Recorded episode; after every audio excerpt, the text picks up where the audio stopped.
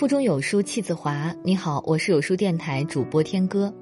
今天我们要分享的文章是李娟的《闲与忙》。闲字，古代人是怎样写的？繁体字写为闲，原来是在门里望见月亮，多美！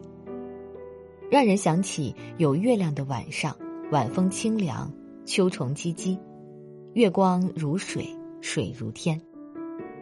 一位起年玉貌的女孩倚在门前，抬起头见一轮满月。古代的月亮是最诗意的一枚，它被诗人别在衣襟上，被画家描绘在宣纸上，被女子纤纤玉手绣在素绢上。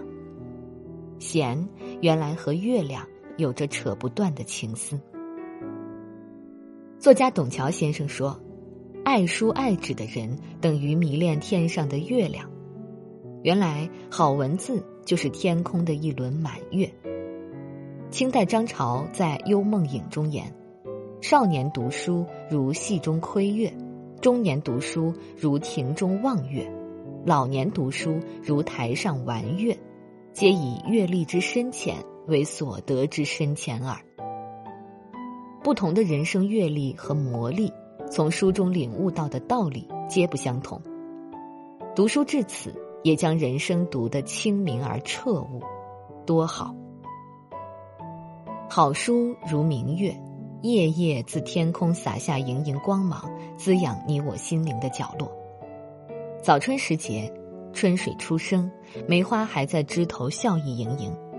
约三两知己去江畔寻梅，水边品茗。那是偷得浮生半日闲，触目横斜千万朵，赏心只有三两枝。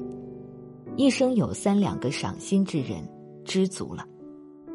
水边杨柳依依，岸上清茶几盏，手边有一本知堂先生的书，读他写品茶的文字。喝茶当于瓦屋纸窗之下，清泉绿茶用素雅的陶瓷茶具。约三两知己，得半日之闲，可抵十年的沉梦。闲逸的文字里，有一颗散淡、从容、安静的心。古人说：“山水无常属，闲者是主人。”是的，文章是案头之山水，山水是地上之文章。闲逸之心，在文章里就是格局和气象，闲也是灵魂自由的呼吸，而写作从来都是聆听心灵的呼吸。天下的好文章都自闲中得来，闲逸之人才会眼界开阔，胸中有山水，才有了一个飞翔的灵魂。忙碌的人生是飞不起来的。忙字。台湾美学大师蒋勋先生这样说：“忙即是心灵的死亡。”听他的解读，心头一紧。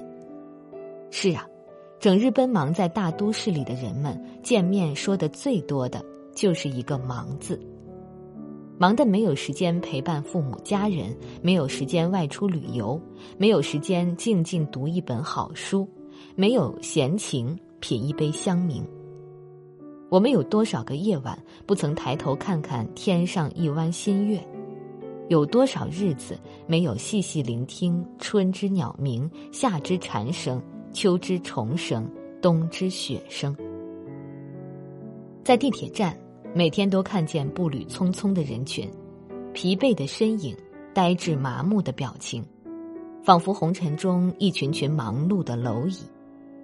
他们匆忙的身影里，怀揣着一颗焦灼的心。有人说：“等我有钱了，也闲情逸致去。”其实，闲逸之心只和灵魂有关，与金钱无关。闲原来是心灵的呼吸，忙是心灵的死亡。人有一颗闲逸之心，才有人生最美的画境。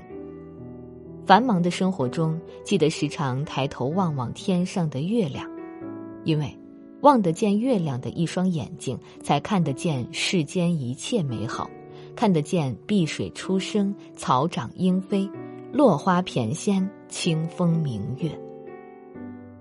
在这个碎片化的时代，你有多久没读完一本书了？私信回复“有书君”即可免费领取五十二本好书，每天有主播读给你听。